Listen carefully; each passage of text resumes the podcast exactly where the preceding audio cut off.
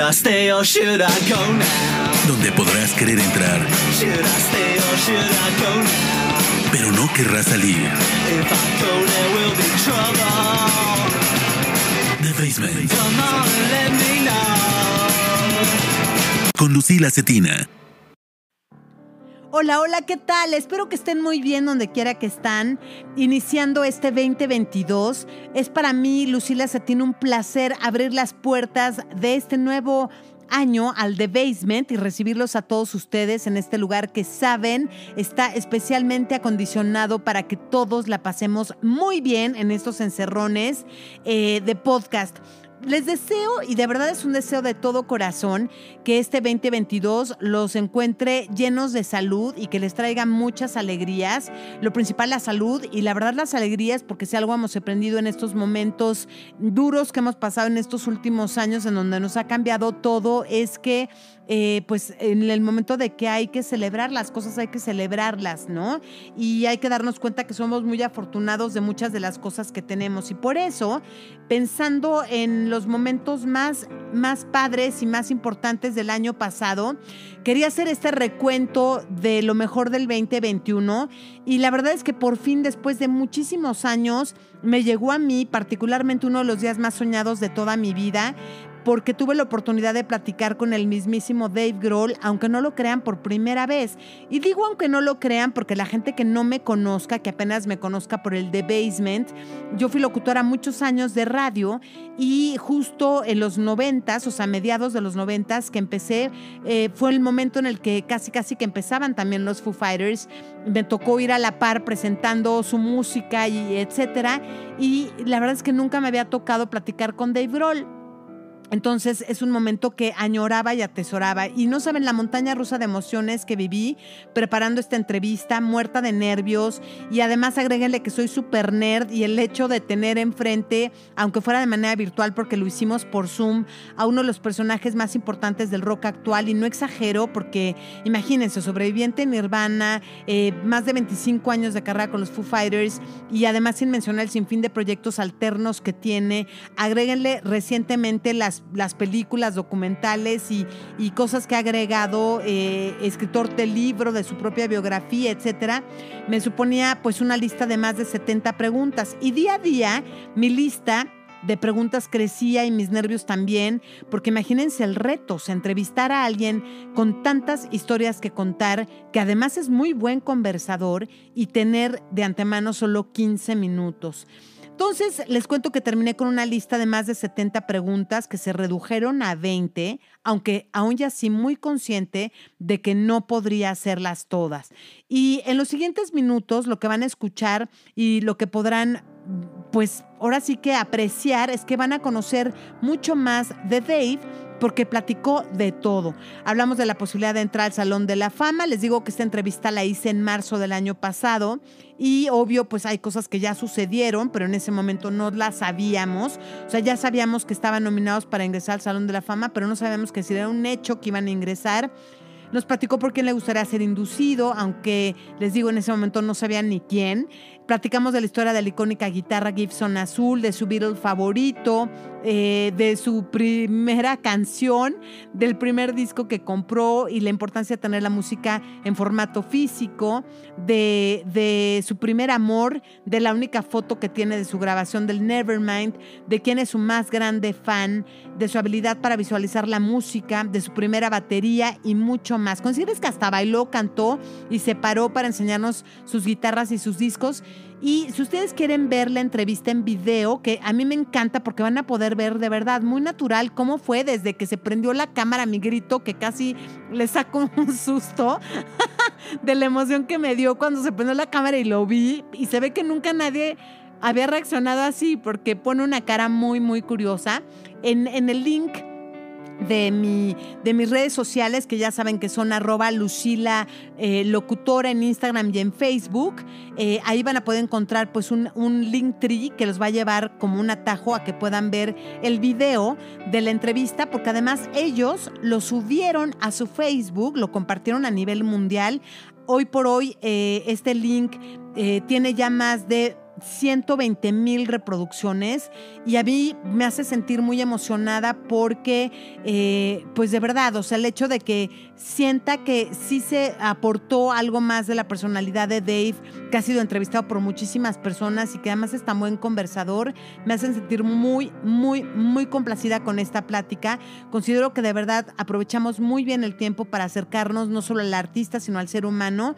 Y si no la han visto, les recomiendo que la vean, eh, que la comenten, que la compartan. Es increíble, les reitero que ellos lo hayan retuiteado en su momento y además compartido en Facebook. Em, entonces, bueno, pues si yo quería como complementar, disponer de este contenido y compartirlo ahora vía audio, porque también a veces es como padre volver a, recordarlo, ¿no? Y a oírlo. Por otra parte también porque vamos a poder escuchar música especialmente seleccionada para acompañarlo. Así es que pónganse cómodos. Bienvenidos al The Basement, bienvenido el 2022, que vengan muchos momentos como este. Y empezamos. The Basement. Hey! Dave! Hi. exciting. Dave, qué emoción. No tienes idea de cuánto he esperado para tener esta plática. Imagínate que he entrevistado a David Bowie, Robert Smith, YouTube, The Rolling Stones y tú estabas en mi lista de deseos. Así que hoy es mi día de suerte y te agradezco por tu tiempo. I feel lucky too. I'm glad that I'm on your bucket list. That's very fucking, that's very exciting. It's flattering. Thank you. Yes. Soy suertudo también. Me hace feliz estar en tu lista de deseos. Es muy emocionante y halagador. Gracias. Sí, te considero un sobreviviente de la generación X y del grunge y ahora un rey del rock and roll. you are. Lo eres. ¿Ya estás listo para octubre 30? Porque será la ceremonia de inducción al Salón de la Fama del Rock and Roll y sé que ustedes indujeron a Rush y que tú eres fan de Neil Pearl y como toca la batería. Pero ¿quién te gustaría que los indujera a ustedes al Salón de la Fama? I don't know. I mean, first of all, you know, there's no guarantee that we're going to be inducted into the Rock and Roll Hall of Fame. And there are so many artists that I think deserve to be in the Rock and Roll Hall of Fame that aren't in the Rock and Roll Hall of Fame yet. You know, there's a long list of people. It's a funny thing because, um, you know, it's exciting to think about, but, um, but uh, it's an honor to be, you know, to be considered, right? But so we were talking about this the other day, and it's a funny question, like who should do it. I thought that one of the people that inspired me to start the Foo Fighters was the drummer of the police, Stuart Copeland, because Stuart Copeland had this side project while he was in the police. He had this side project called Clark Kent, and nobody knew it was him. He didn't put his, his name on the record. And that's that's how I started the Foo Fighters. When I recorded all the Foo Fighters music in the beginning, I didn't want to say like Dave Grohl solo project. So I called it Foo Fighters because I didn't want people to know it was me in the beginning. Um, so I thought, well, that makes sense. Stuart Copeland, he inspired me to do that. But then Pat Smear, he said, no, no, no, it should be your mother. I was like, what? He goes, she's your biggest fan. If it weren't for her, you wouldn't be here. Uh, and she's, you know, she's inspired me my whole life. He's like, maybe it should be your mother. I don't know. I mean, we'll we'll cross that bridge when we get to it, but I, I don't know. Who knows? It's fun to think about. No lo sé. Primero que nada, no es una garantía que vamos a entrar al Salón de la Fama y hay tantos artistas que creo que merecen estar en el Salón de la Fama y que no lo están todavía. Hay una larga lista de gente. Es chistoso porque es muy emocionante empezarlo, pero es un honor ser considerado. El otro día estábamos platicando de esto y es una pregunta chistosa quién debería hacerlo. Yo pensé que una de las personas que me inspiró para comenzar los Foo Fighters fue el baterista de The Police, Stuart Copeland, porque él tenía un proyecto alterno mientras estaba en The Police que se llamaba Clark Kent y nadie sabía que era él, ni siquiera puso su nombre en el disco. Y así empecé los Foo Fighters. Cuando grabé toda la música de los Foo Fighters al principio, no quería decir el proyecto de Dave Grohl solista, así que lo llamé Foo Fighters, porque no quería que la gente supiera que era yo al principio. Así que dije, hace sentido que sea Stuart Copeland. Él me inspiró a hacer eso. Pero luego, Pat Smear me dijo, no, no, no, debería ser tu mamá. ¿Y yo qué? Y me dijo, ella es tu más grande fan. Si no fuera por ella, no estarías aquí y te he inspirado toda la vida. No lo sé, cruzaremos ese puente cuando llegue el momento. No lo sé, pero es curioso pensarlo. So Lonely, The Police and The Basement.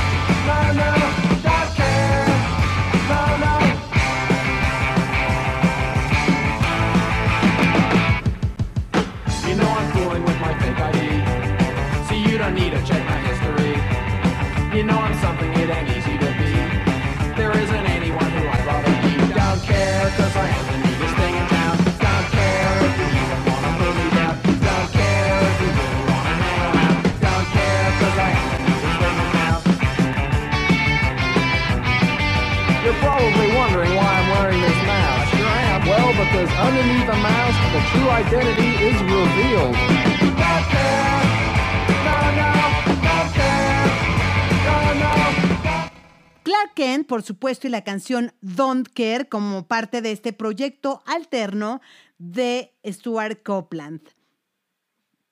Escuché recientemente el cover que hiciste a los Bee Gees y supe de tu perro llamado BG, pero la primera canción que escribiste, ¿es de ese perro en particular? Well, yes. I mean, when I was maybe, I don't know, nine or 10 years old, both of my parents were musicians. So my father, he was a classically trained flautist. He played in orchestras and he was brilliant. Never professional, but he was fucking amazing. Perfect pitch and just a brilliant man. My mother, she sang in a cappella singing groups in the 50s. She beautiful voice. And so like there's like there's DNA, you know, like it's it's in here, it's in here and there was always there was an old guitar in the house that my mother bought for my father but he never learned to play it. It was like a big like flamenco guitar. It was a fucking like a nylon string acoustic guitar. And one day i just picked it up and I, I started playing smoke on the water by deep purple. I started playing like da, da, da, da, da, da, and i realized like oh i can hear something and then i can just do it. I don't need a teacher. I can just fucking learn it. So then I started writing songs by myself. Um, I was listening to Beatles records and classic rock records and things. And I thought, well, I could write a song. Like I, you know, I, I could do this and I can do this. So, but I didn't know what to write about. So I wrote about my dog. my first love, my Ah, dog. cool. Yeah. Sí, cuando tenía nueve o diez años, mis dos papás son músicos. Mi papá era un flautista clásico entrenado, tocaba en una orquesta y todo, ya era brillante. Nunca profesional, pero era impresionante, siempre el pitch perfecto. Mi mamá cantaba en grupos de a capela en los 50, una voz hermosa. Así que hay ADN, está aquí. Y había una guitarra vieja en la casa que mi mamá le compró a mi papá, pero que nunca aprendió a tocar. Era muy grande, estilo flamenco, con nueve cuerdas, acústica, y un día la tomé y la empecé a tocar. Smoke on the Water de Deep Purple. Comencé a tocarla ta, ta, ta, ta, ta, tará, y me di cuenta que podía escuchar algo y después tocarlo, que no necesitaba un maestro, que yo podía aprenderlo, así que empecé a escribir canciones yo solo.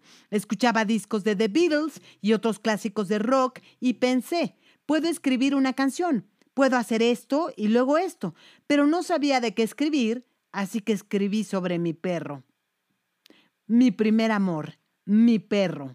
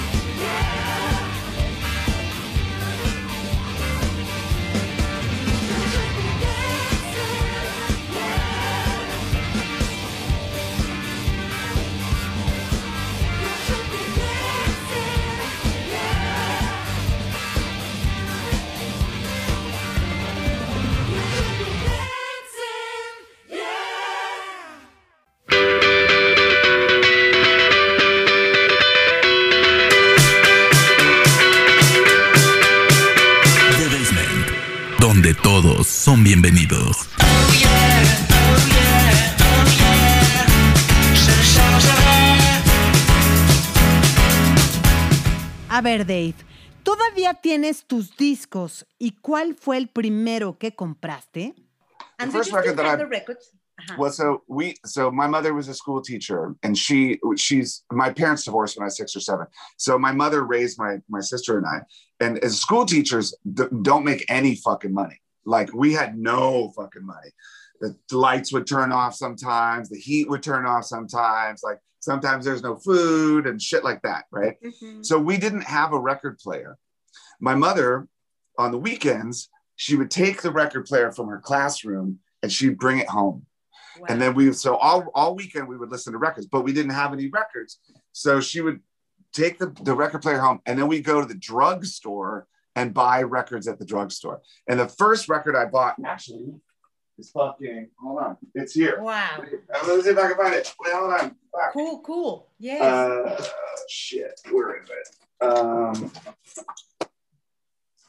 fuck, I can't find it. Anyway, it was, it was this record that had, it was a compilation record, and it was like Casey and the Sunshine Band, like that's the way. Uh huh, uh huh. I like it. Uh-huh. But the one song that I really loved was Frankenstein by Edgar Winter. So it was like it was a rock song, but it was an instrumental. There was no vocals. So it was that song that went.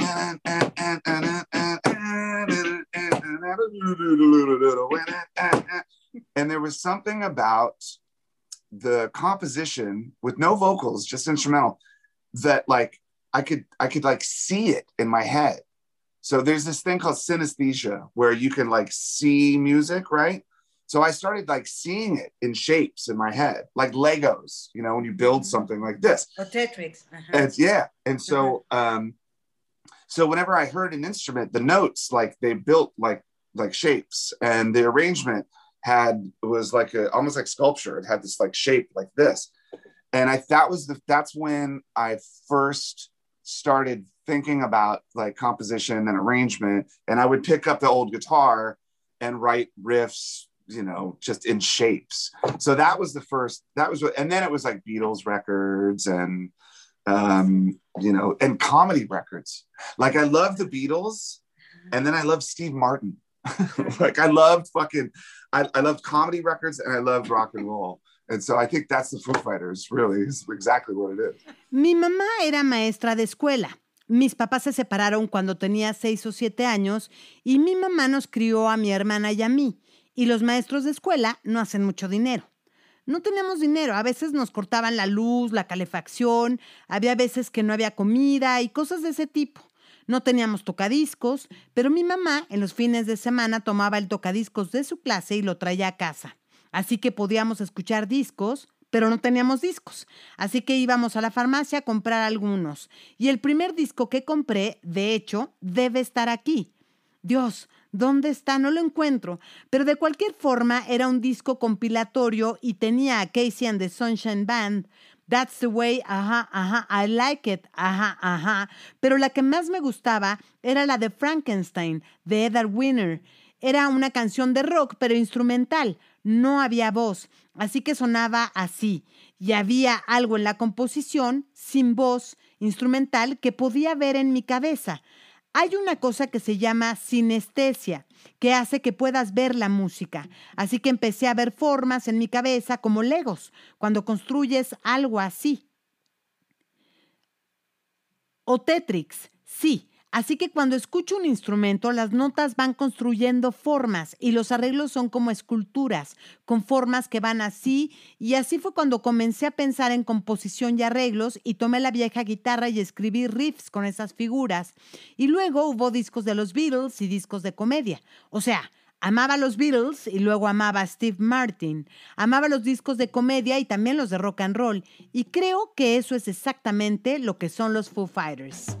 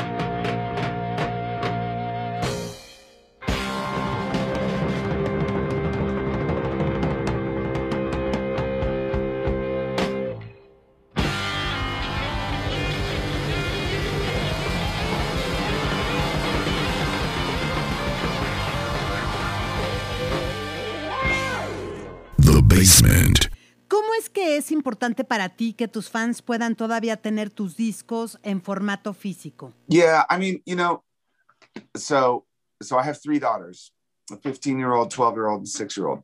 And I remember the first time I brought a record home, my daughter Violet, she was maybe five years old, six years old.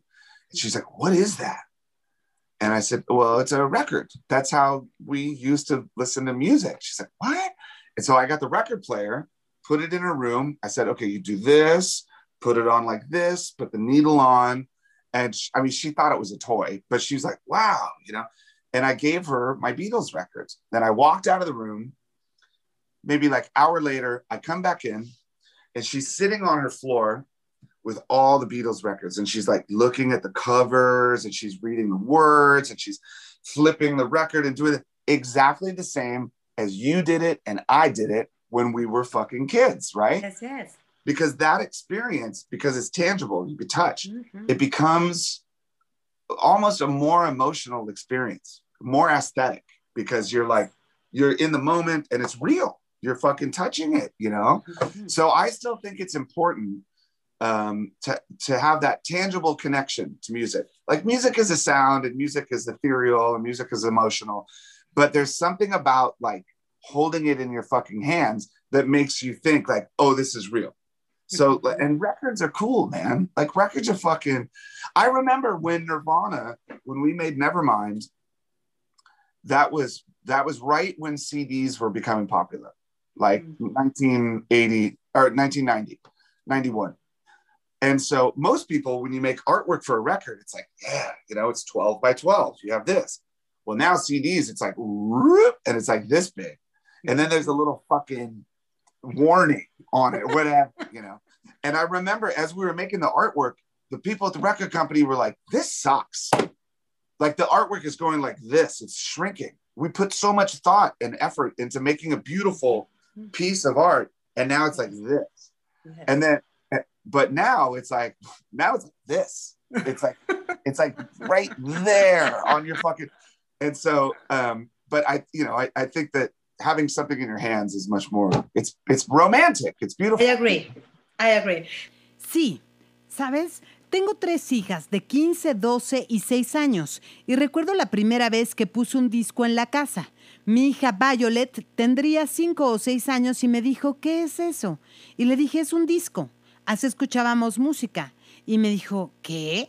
Así que lo puse, saqué el tocadiscos, lo acomodé en el cuarto y le dije, lo sacas así, lo colocas así, pones la aguja así, y pensó que era un juguete, pero estaba asombrada, y le di mi disco de los Beatles, y salí del cuarto, y como una hora después más o menos regresé, y ahí estaba sentada en el piso con todos los discos de los Beatles, viendo las portadas, leyendo las letras, el disco en el tocadiscos, exactamente igual a como lo hiciste tú y también yo como cuando éramos niños, ¿no?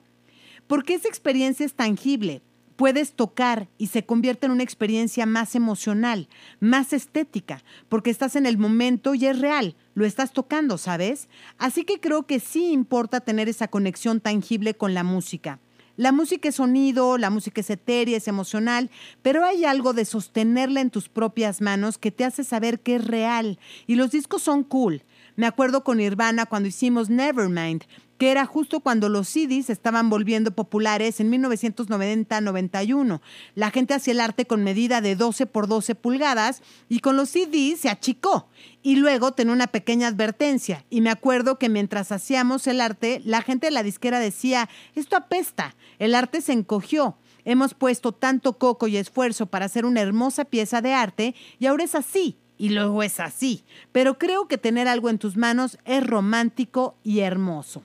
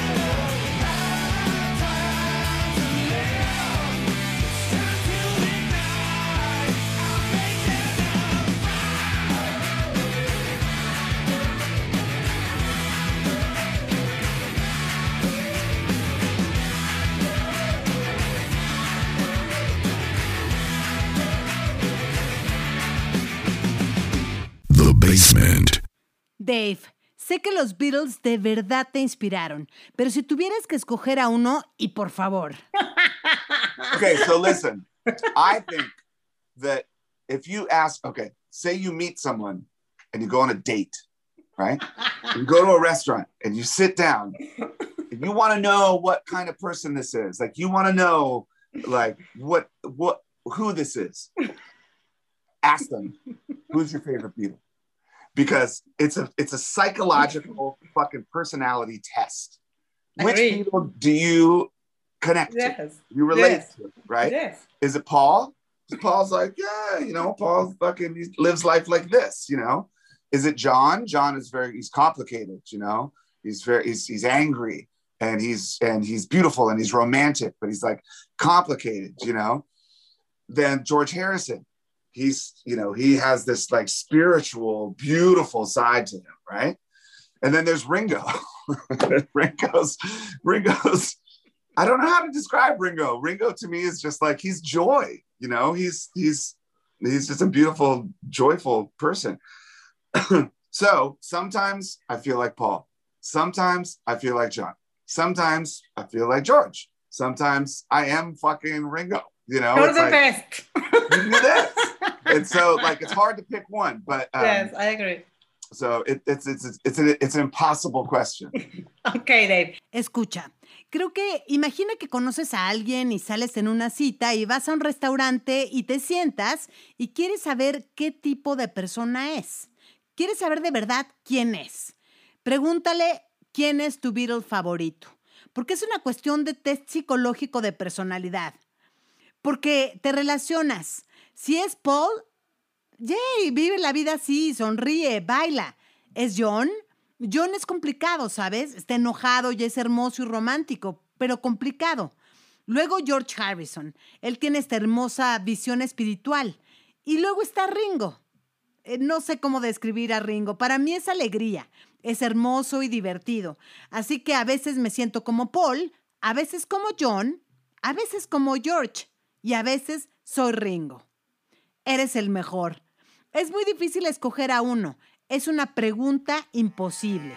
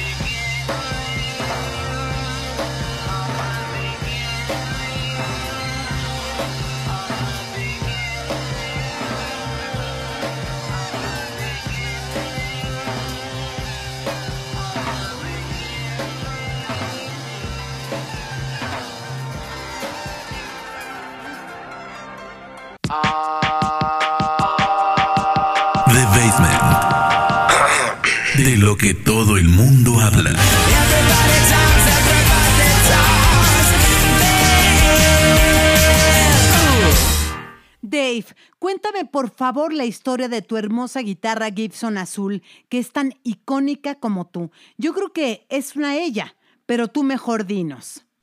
Okay, so those guitars, all right, years ago, 30 fucking years ago, 25 years ago, I walked into a guitar store and I thought, like, "Hmm, I'm gonna buy a nice guitar. I wanted a, a older guitar, I wanted a hollow body so that I could sit on the couch and play it and make a sound. I'm looking at all of these different guitars, and then I see this one guitar that has a it has a different headstock on it, this right here. Because mo- usually they look like that, right? And I was like, oh, well, that's cool. I didn't know what it was. I just thought, oh, that looks really nice. So I buy it. And then it says, it says Trini Lopez on it, right? And I'm like, oh, that's cool. I didn't know anything about Trini Lopez. So I take it home, I start playing it, and it sounds really good. Then I plug it into an amp, and I'm like, oh my God, this is fucking amazing. It was this one guitar, it's a red, red one. And then I used it so I use it on every fucking Foo Fighters record, same guitar, every record. So then Gibson, then it's like, I don't know about, I don't know anything technical about equipment.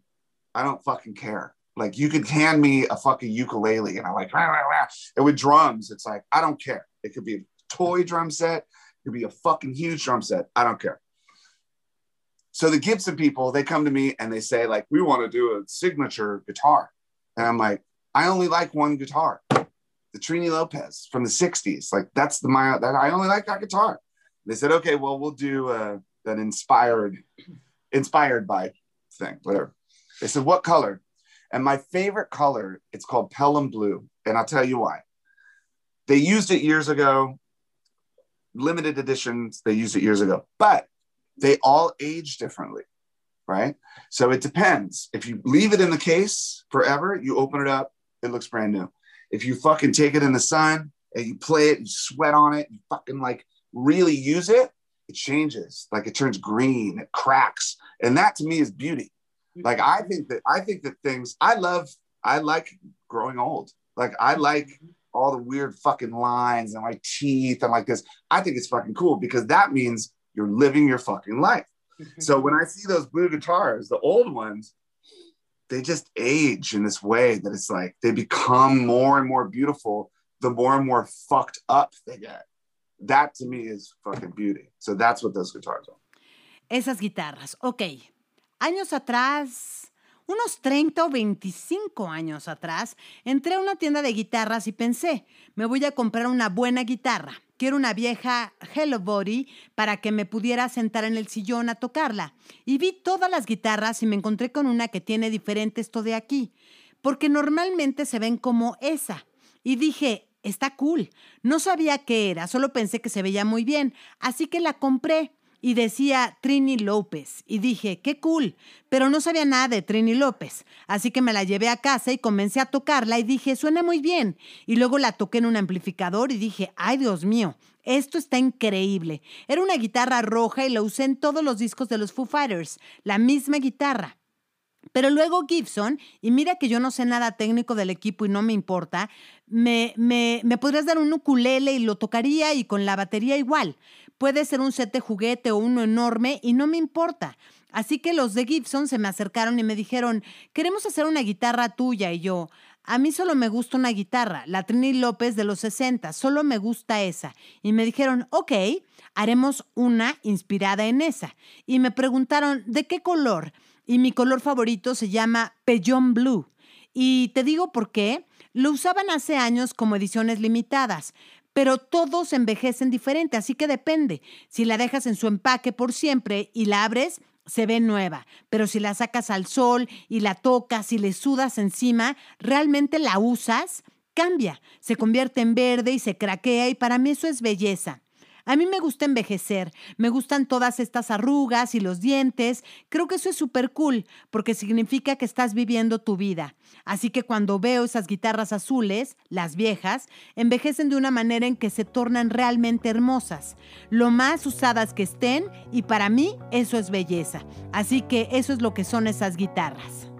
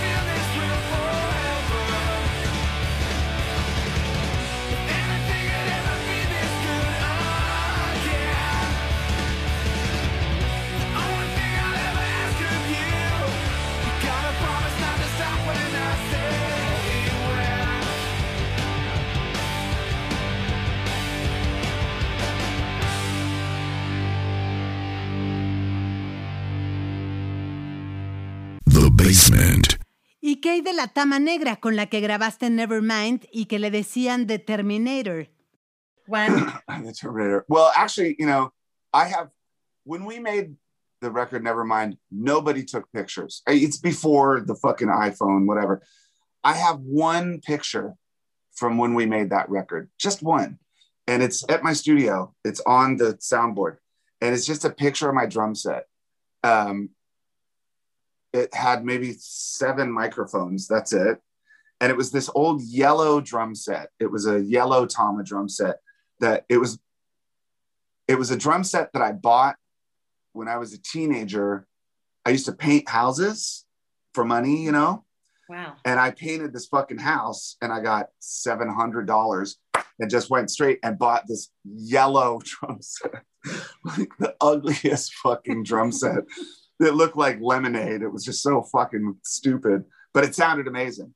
Um, so I, and then over time, Kurt would always like fucking smash it, you know, He'd, like smash his guitar, jump into it and smash it. So everything was destroyed except for one, like the one floor tom.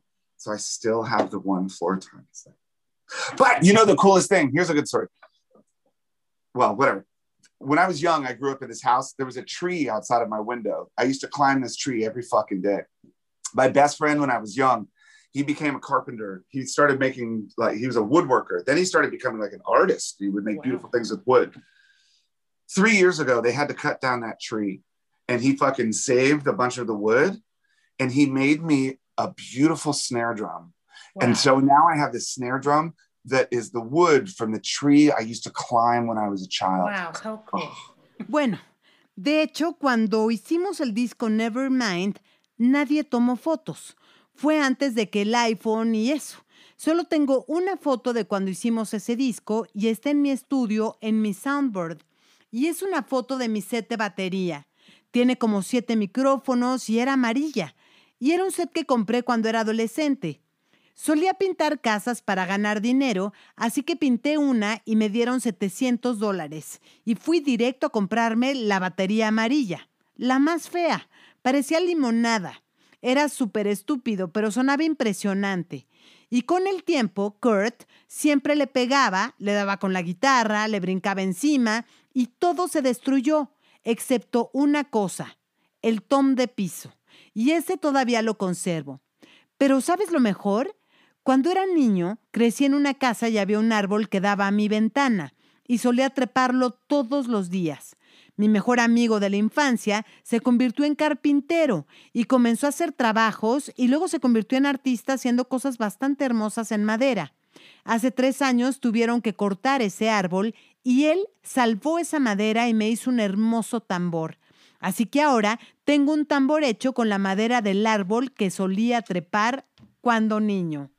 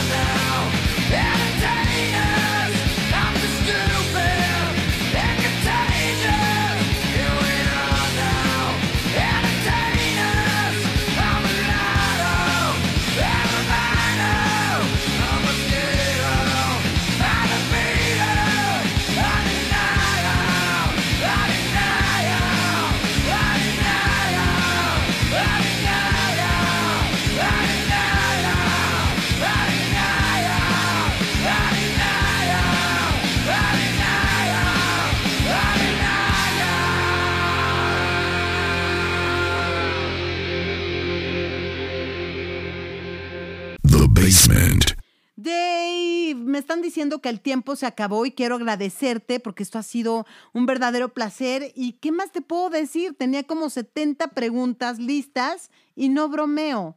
We have to do it again. We got to do it again sometime. Please, please. Okay. It's a pleasure to me. Por favor, sería un verdadero placer para mí. We'll see you soon. All right. It's good to talk to you.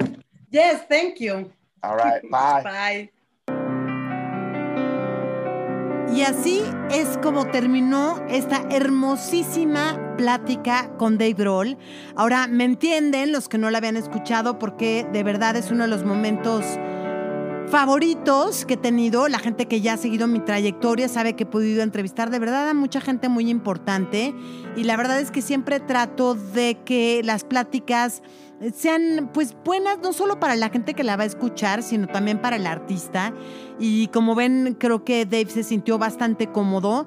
Yo tengo puesta toda mi ilusión para que ahora el año que entra, que, bueno, el año que entra que ya es esto, o sea, el 2022, que va a venir a México a hacer un concierto, pues ojalá que podamos hacer la segunda parte. Ojalá que ustedes me apoyen haciendo mucha promoción de este o comentarios y porras para que lo logremos. Pero bueno, de entrada un placer para mí compartirles esto que me hizo verdaderamente muy, muy, muy feliz. Y como ven, pues sí pudimos descubrir mucho más acerca del personaje, del hombre, del niño, del músico, eh, del padre, del hijo, etcétera, etcétera, etcétera. Hasta el siguiente podcast de The Basement. Y no sin antes agradecerles de verdad. En las redes me encuentran, les reitero, como arroba Lucila Locutora en Instagram y en Facebook, en Twitter como arroba Lucila Cetín, en TikTok como arroba Lucila Z. Va a ser un placer para mí que por ahí nos estemos escribiendo eh, para justo recomendar y apoyar y hacerle mucha más promoción a todos estos podcasts. Quiero saber desde dónde los escuchan, me va a encantar. Y, bueno, si quieren apoyarme de alguna manera, les reitero que hay una cuenta de PayPal que es arroba Lucila, eh, Lucila Cetina, me parece que quedó. Eh, y bueno, pues ahí me encuentran entonces, por si han dado caso que quieran apoyar a este, a este proyecto de podcast. Hasta el próximo, que disfruten mucho. Feliz 2022, que todos tengamos muchos momentos lindos que recordar del 2021 y hasta la próxima. Muchos besitos. Bye. Es hora de cerrar las puertas de The Basement.